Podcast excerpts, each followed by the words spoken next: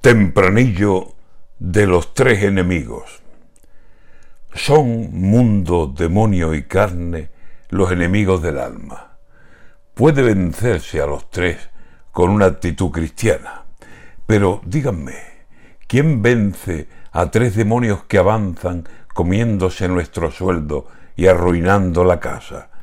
Luz, hipoteca y gasoil. A ver quién les planta cara se ha levantado el Euribor y la hipoteca nos mata, y ya se alzará la luz, por más que ahora se agacha, y al repostar con el coche es un pistolón la manga. Si mundo, demonio y carne son enemigos del alma, los tres bichos que he nombrado lo son del bolsillo, paisa, y nos están esperando para clavarnos la espada, y como es costumbre en ellos, la clavarán por la espalda.